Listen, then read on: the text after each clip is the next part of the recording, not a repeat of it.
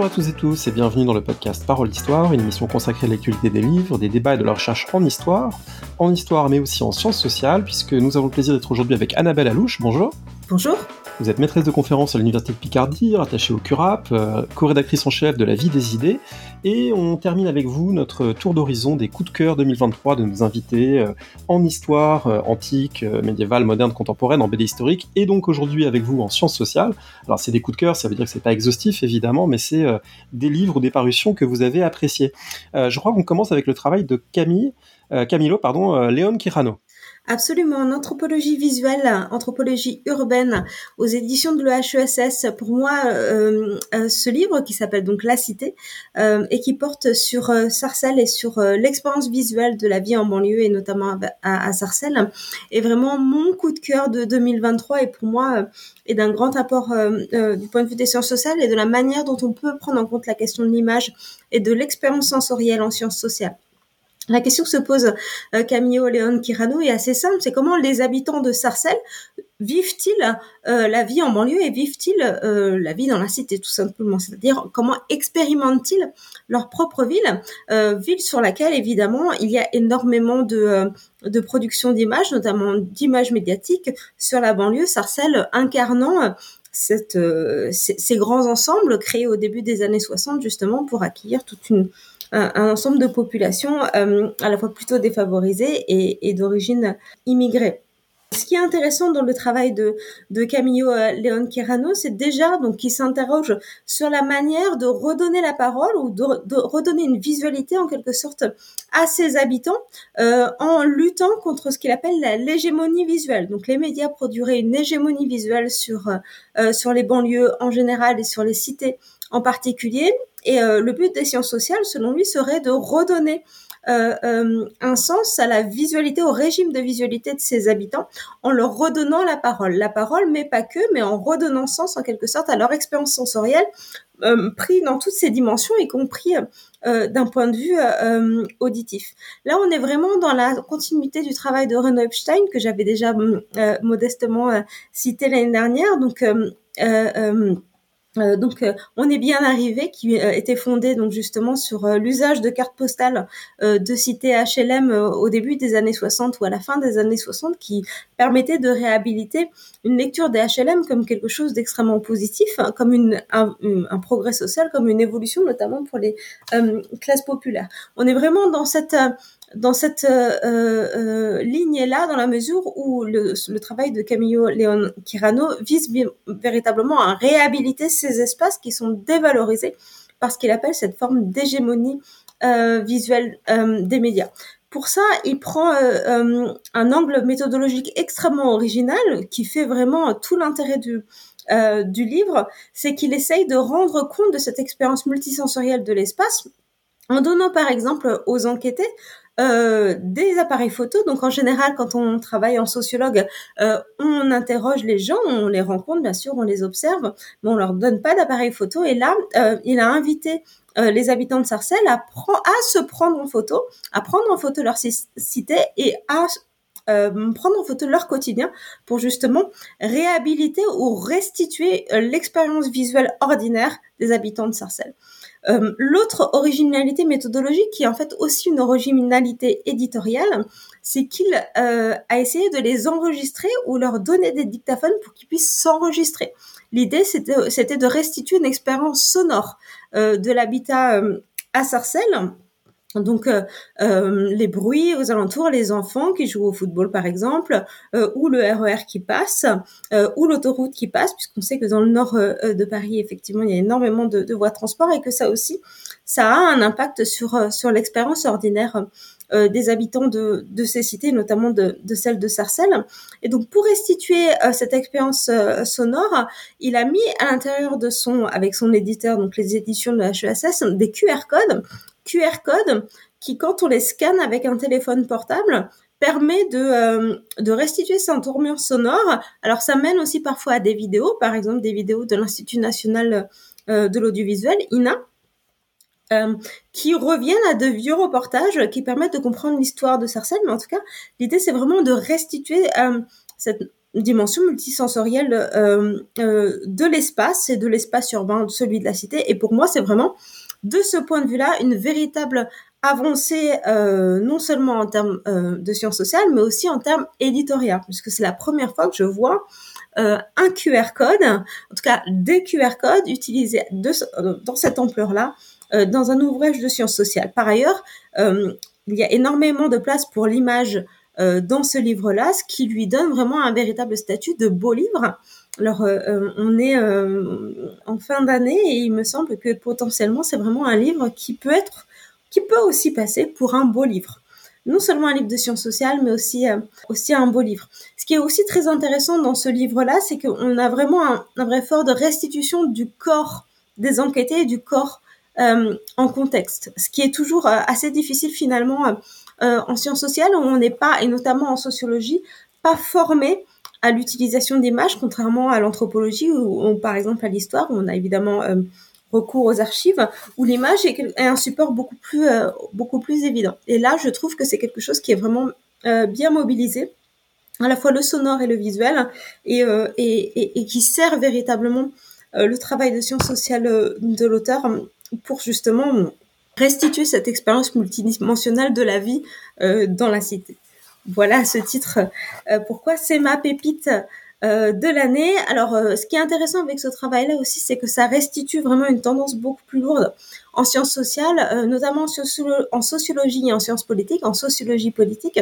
autour de la sociologie visuelle. La réhabilitation, en l'occurrence, de l'image sous toutes ses formes, que ce soit l'image fixe, la photographie ou l'image animée, le cinéma, les séries de fiction, comme des sources intéressantes pour les sciences sociales.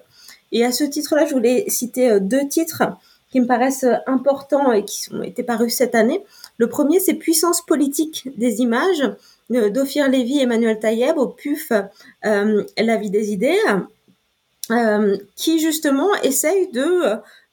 réfléchir à la manière dont on pourrait équiper le lecteur d'une forme de littératie iconographique. Donc l'idée, c'est vraiment permettre au lecteur de comprendre et de pouvoir déconstruire les images euh,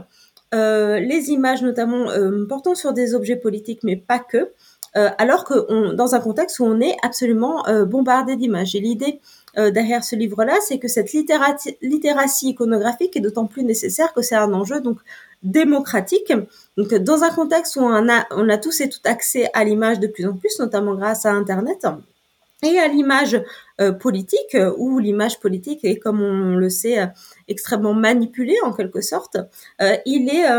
d'un enjeu démocratique d'apprendre aux citoyens à déconstruire cette image. et ça, je trouve, c'est vraiment une, double, un double, un double positionnement, à, la fois effectivement en sciences sociales, mais aussi d'un point de vue citoyen qui me semble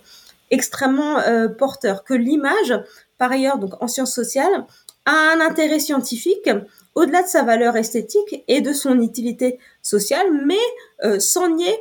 euh, la possibilité pour euh, le citoyen d'avoir un apprentissage de la littératie, d'une littératie iconographique qui lui permettrait justement d'être un meilleur citoyen en quelque sorte. Le deuxième livre en sociologie politique visuelle que je voudrais citer, en fait plutôt une anthropologie visuelle, c'est celui de Laurent Gaillet, Le capitalisme à main armée, cahier des patrons à Karachi. Donc, euh, Laurent Gaillet est un anthropologue euh, à Sciences Po. Paris, aux séries, il travaille euh, notamment sur donc le capitalisme et la production industrielle de textiles au Pakistan, parmi tant d'autres, et qu'il saisit là dans ce livre-là par sa dimension sécuritaire. Ce qu'il dit, c'est que le développement d'un capitalisme textile au Pakistan, en particulier à Karachi, a un impact extrêmement fort, notamment d'un point de vue urbain, dans la mesure où il a un, impact direct euh, sur les panoramas, mais aussi sur la manière dont s'organise l'ordre social et l'ordre sécuritaire euh, dans la ville de Karachi. Et ce qui est intéressant d'un point de vue visuel avec ce livre-là, donc qui est aux éditions CNRS, c'est que euh, il est suivi d'une sorte de carnet de photos de terrain. Donc les photos de terrain, pour un anthropologue, c'est quelque chose de, d'extrêmement classique, mais la manière dont, ils sont, dont il est mis en œuvre est, très intéressante parce que ça permet de souligner à la fois les effets de l'industrie textile sur la topographie euh, des alentours de Karachi et sur son habitat, et notamment sur les habitants euh, les plus populaires, et la manière dont ils euh, s'organisent et s'orientent spatialement par rapport à ces industries du textile. Et la photo, évidemment, rend compte et rend visible en quelque sorte ces stratégies à la fois d'ajustement des habitants à cette industrie et en même temps de résistance et de contournement en quelque sorte, avec des photos très intéressantes où on voit par exemple des habitats, enfin en tout cas des usines qui se protègent avec des tôles ondulées des habitats euh, aux alentours parce que euh, les habitants passent leur temps à caillasser les usines, notamment pour lutter contre la pollution de l'air, pour euh, signaler qu'ils ne sont pas contents quand les industries polluent l'air. Ce qui est vraiment pour moi une, une façon extrêmement intelligente de compléter les approches en sciences sociales qui sont plutôt fondées sur des approches discursives, donc questionnaire, entretien, observation, par une approche, euh, par une approche visuelle. Donc voilà pour, euh, pour l'approche en sociologie visuelle qui pour moi me semble vraiment une tendance lourde depuis quelques années euh, en sciences sociales, sociologie, sciences politiques et évidemment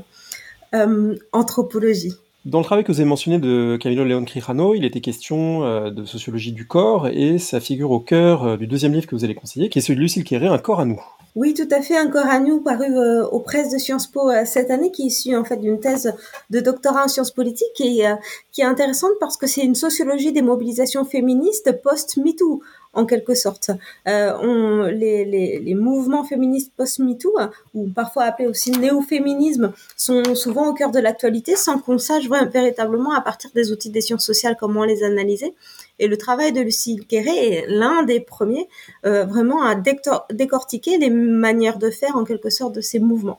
Donc à ce titre-là, je pense que c'est vraiment un livre intéressant, euh, d'autant plus que dans nos librairies et en sciences sociales et dans les productions des éditeurs euh, qui s'intéressent aux, sciences humaines et sociales, on a de plus en plus de livres sur le genre et sur les féminismes. Et celui-là, pour moi, euh, fait partie de ceux, avec notamment aussi celui de Lucille Rouault aux, éditions ONS Éditions, donc à l'ENS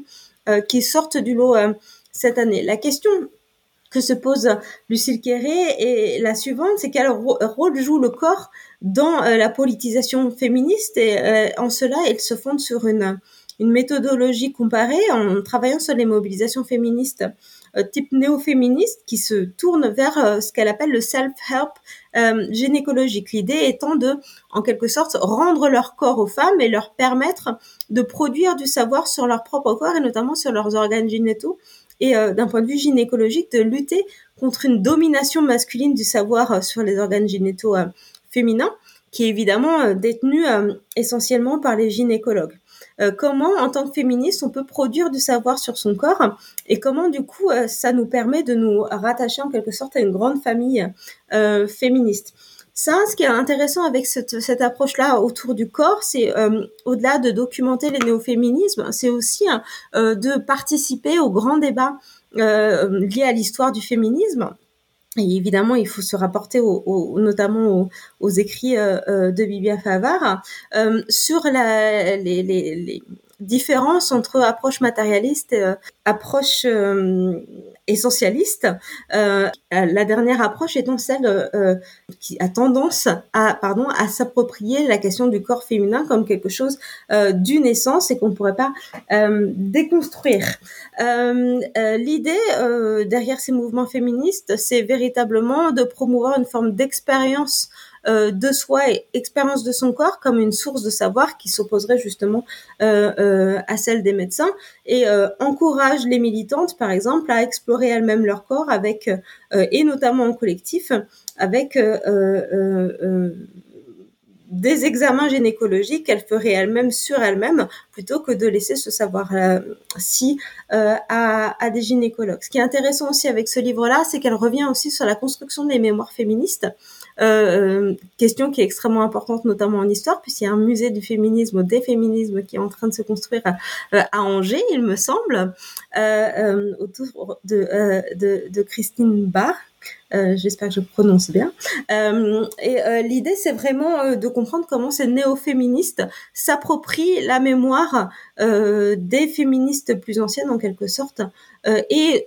contribue à produire une mémoire collective euh, des féministes, des féminismes en quelque sorte, où les sciences sociales ont véritablement euh, une place euh, importante, même si les sciences sociales, et ça, Lucille Quéré finit sur ça, euh, ont un, un,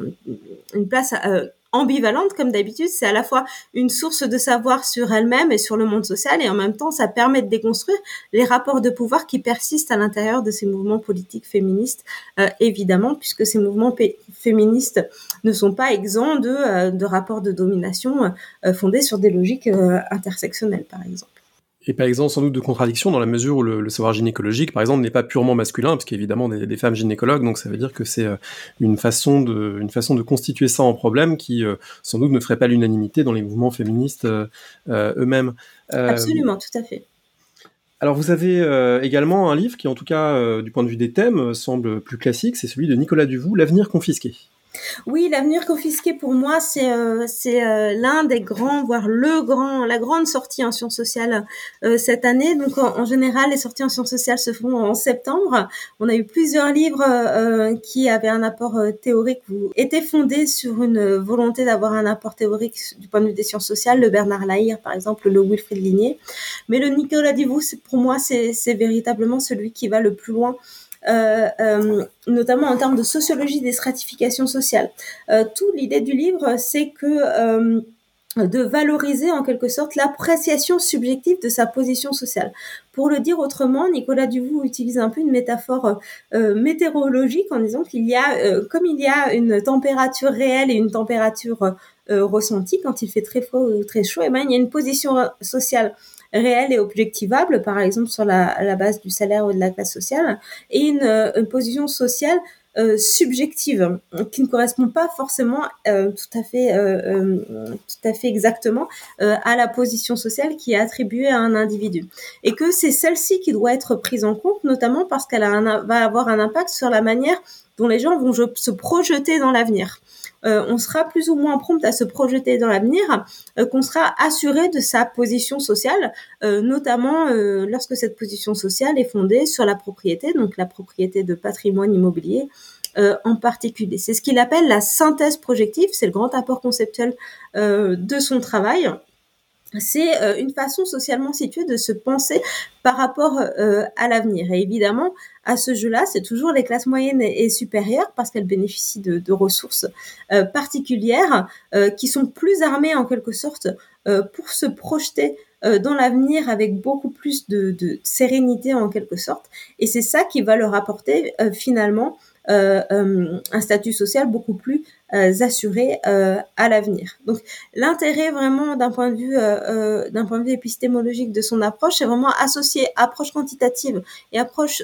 qualitative de la stratification euh, sociale euh, sans dévaloriser l'approche qualitative comme une approche purement subjective fondée sur les représentations. Ce qu'il dit, c'est que finalement, on peut objectiver euh, la stratification sociale à partir euh, à partir de cette dimension euh, subjective si on s'en donne la peine. Et évidemment, tout l'intérêt de ce travail-là, notamment dans un contexte politique tendu qui est le nôtre, c'est essayer de comprendre le vote aux extrêmes, le vote Rassemblement national, notamment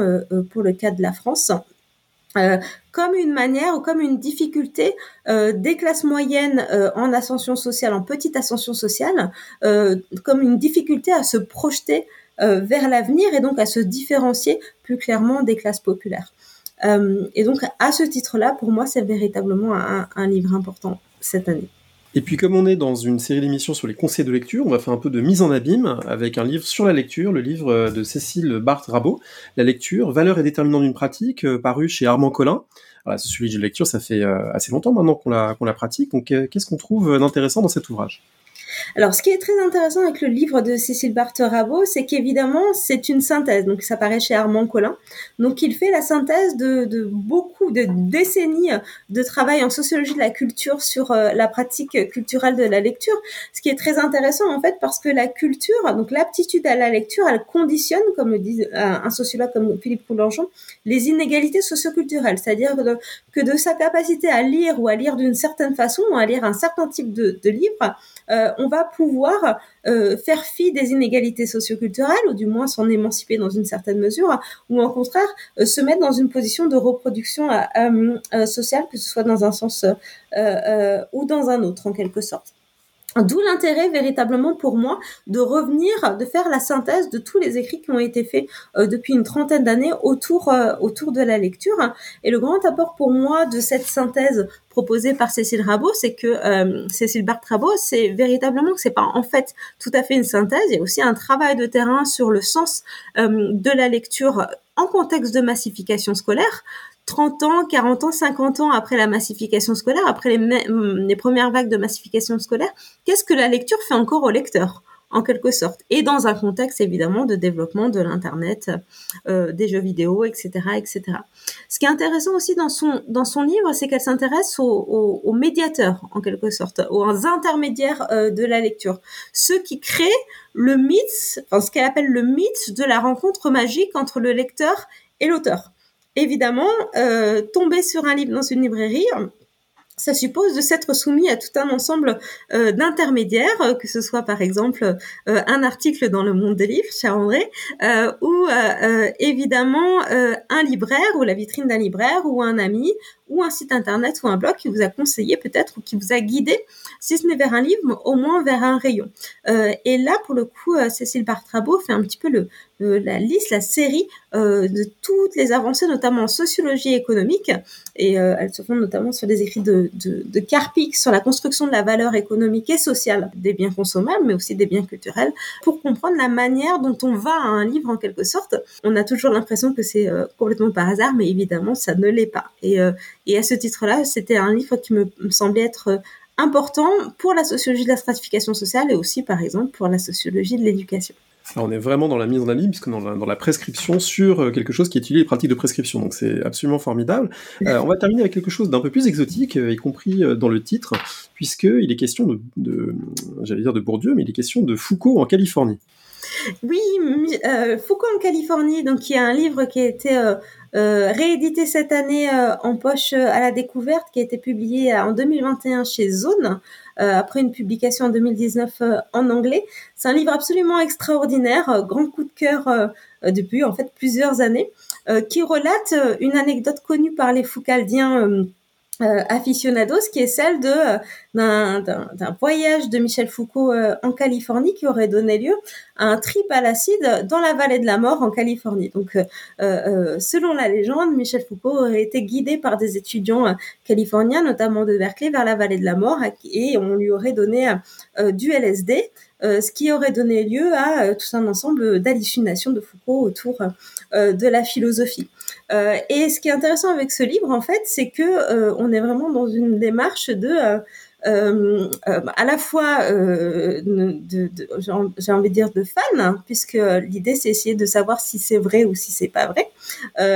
et en même temps on dit quelque chose d'extrêmement intéressant en termes d'histoire intellectuelle. Donc de socio-histoire intellectuelle si on se, situe en, en, dans une perspective euh, sociologique effectivement, euh, l'autrice en fait a, ressuscité en quelque sorte un ancien manuscrit de Simon Wade, euh, qui est en fait euh, l'étudiant. En fait, c'est plutôt un, assistant, un assistant, un maître assistant ou un assistant enseignant qui était à l'université de Californie en 1975 et qui a accueilli effectivement Michel Foucault et qui a été à l'initiative en fait de ce voyage dans le dans la vallée de la mort qui a véritablement existé. Dans le livre, on a aussi plein de photos de Michel Foucault. Euh, en Californie et dans la vallée de la mort. Euh, euh, ce qui le rend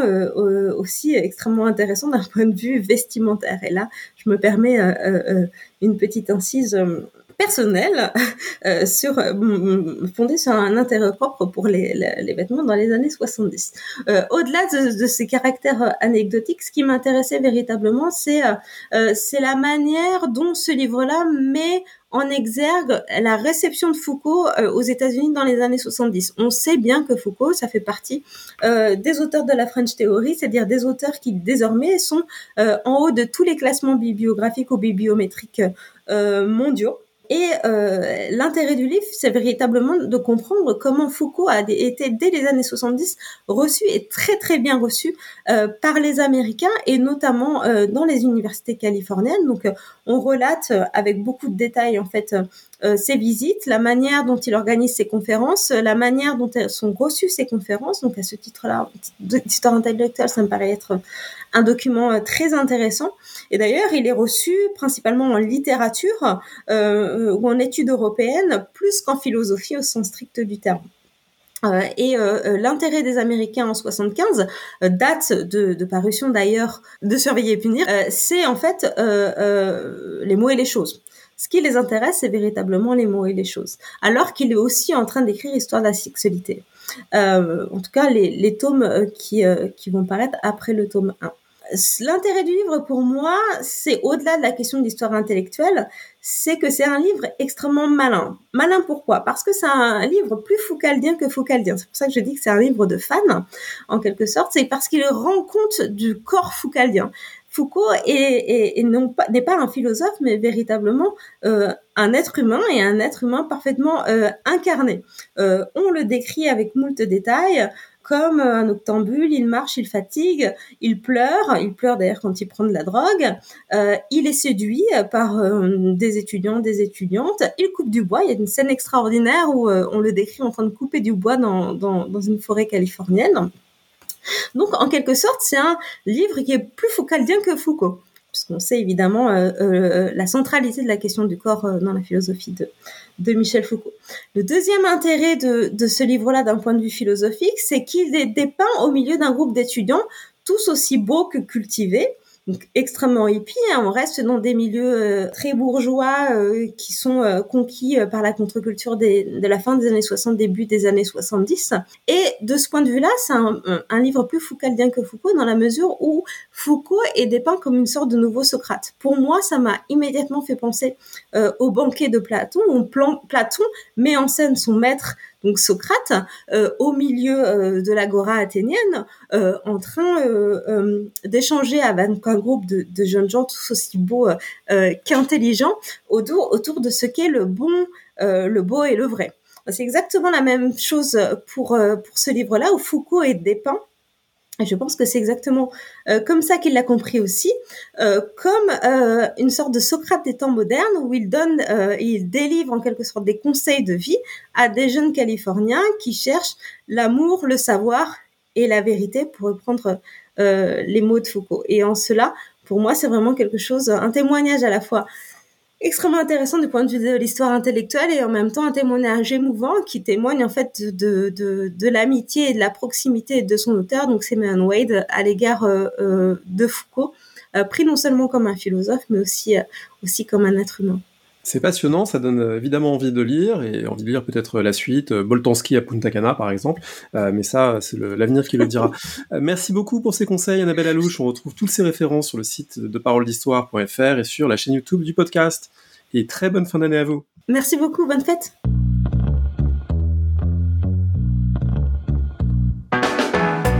Merci de nous avoir écoutés. Rendez-vous sur le site www.paroledhistoire.fr pour toutes les informations sur le podcast, pour vous abonner, écouter ou télécharger les autres émissions.